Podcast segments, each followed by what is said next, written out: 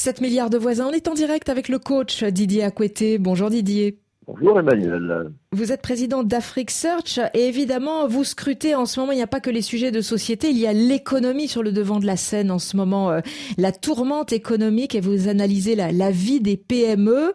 Euh, on observe une baisse des investissements euh, qui sont attendus en Afrique avec un impact certain sur bon nombre de secteurs, notamment le secteur touristique et les PME sont au cœur de, tous ces changements Effectivement, vous savez, vous le disiez, il y a surtout l'économie. À l'essence d'économie, je crois que le continent va passer euh, une très mauvaise année, voire l'année 2021.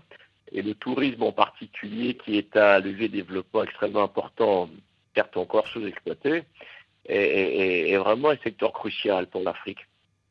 On, on, estime qu'à peu près 10% du PIB africain généré par le tourisme, et vous avez des pays d'ailleurs qui ne vivent que de ça. Vous avez le Cap-Vert, les Seychelles, l'île Maurice, euh, euh, ou d'autres pays comme le Maroc, l'Égypte, l'Afrique du Sud, le Rwanda, le Sénégal. Il y a une partie mm. conséquente de leur euh, c'est ce qui est tiré de ça. Et malheureusement, la pandémie est un petit peu passée par là, puisqu'on estime que plus de 75% de, de, de, du business lié au tourisme a été perdu, avec 7 à 15 millions d'emplois perdre c'est vrai, l'Afrique est une destination euh, qui, est vraiment euh, qui attire de plus en plus de touristes. Hein. C'est la deuxième région qui a attiré le plus de touristes en 2019, même si ça reste des chiffres faibles par rapport aux 1,5 milliard de touristes dans le monde.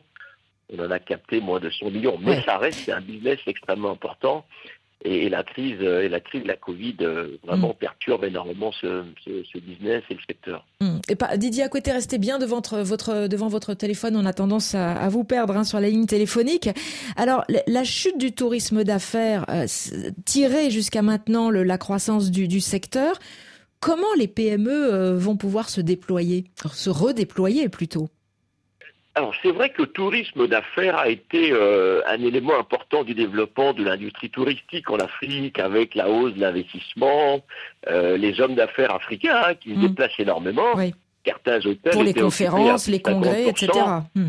Absolument, à plus de 50% par des touristes d'affaires africains. Donc ça, c'est une dynamique extrêmement importante lorsque les frontières ont formé, évidemment, difficile de se déplacer, mais il me semble que, qu'avec l'ouverture progressive des frontières, que ce soit le tourisme général ou le tourisme d'affaires, on peut réinventer un petit peu le business autour de ça. Et c'est là où les agences, à mon avis, un rôle important à jouer. On peut citer trois idées. Hein. déjà, la digitalisation, on a beaucoup parlé. Il faut que les agences et le secteur se digitalise pour faciliter en réalité les voyages avec le minimum d'opérations manuelles possibles à faire lorsqu'on décide de voyager et surtout beaucoup d'informations. Même nous, aujourd'hui, voyager, c'est compliqué. Mm. Un pays, il faut être en quarantaine, l'autre, il faut produire tel test, ensuite ici. Donc, c'est extrêmement difficile et il faut presque en temps réel avoir une base d'informations qu'on peut envoyer aux clients et aux consommateurs. Deuxièmement, ce qu'on a remarqué, c'est que pendant la crise, et même pendant euh, le mois d'août euh, euh, et, juillet, le tourisme intérieur s'est beaucoup développé. Que ce soit au Côte d'Ivoire, au Kenya, bref, les pays qui n'étaient pas confinés. Les, Africains ont enfin eu envie de découvrir leur propre pays, finalement. Exactement. Mm. Et donc, ce tourisme intérieur est un segment qui était largement inexploité. Mm mais qui du coup aujourd'hui euh, est un segment qu'il faut redévelopper, donc avec des séjours euh, plus courts, peut-être des séjours thématiques à l'intérieur pour capter cette clientèle qui peut un petit peu moins, un petit peu moins déplacer.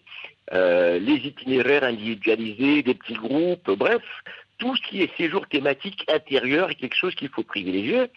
Et puis, on a même vu hein, dans des pays comme le Kenya ce qu'on appelait le tourisme virtuel, les safaris virtuels, euh, ah avec une technologie augmentée où vous étiez dans votre salon et puis vous étiez en train de visiter un parc animalier avec vos lunettes. Et, donc, c'était. C'est ça, on peut presque taper sur l'épaule des, éléphants. c'est tout comme sans être à côté.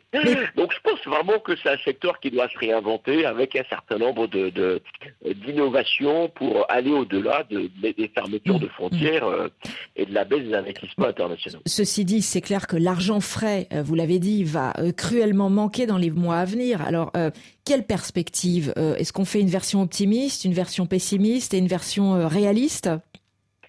Crois qu'il faut faire une version optimiste euh, parce que heureusement l'Afrique n'est pas très atteinte par la, par la crise sanitaire, donc c'est plutôt bon signe.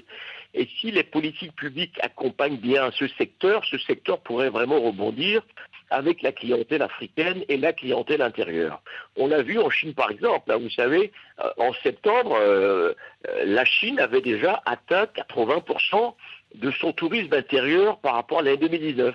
Donc, au niveau intérieur, bah, le tourisme fait redécoller ce secteur, et je pense qu'en Afrique, on peut tout à fait faire redécoller ce secteur avec le tourisme d'affaires euh, et le tourisme tout simplement africain, avec quelques mesures publiques d'accompagnement. Pourquoi pas euh, donner des tickets euh, voyage bah, à des familles hein, qui pourraient l'utiliser dans les pays pour stimuler un petit peu, un petit peu ce secteur et aller au hmm. secours de ces milliers de PME qui souffrent énormément de cette crise. Ça coûte évidemment un peu plus cher que de regarder des séries à la télévision ou sur YouTube. Hein. Il faut quand même pas se leurrer.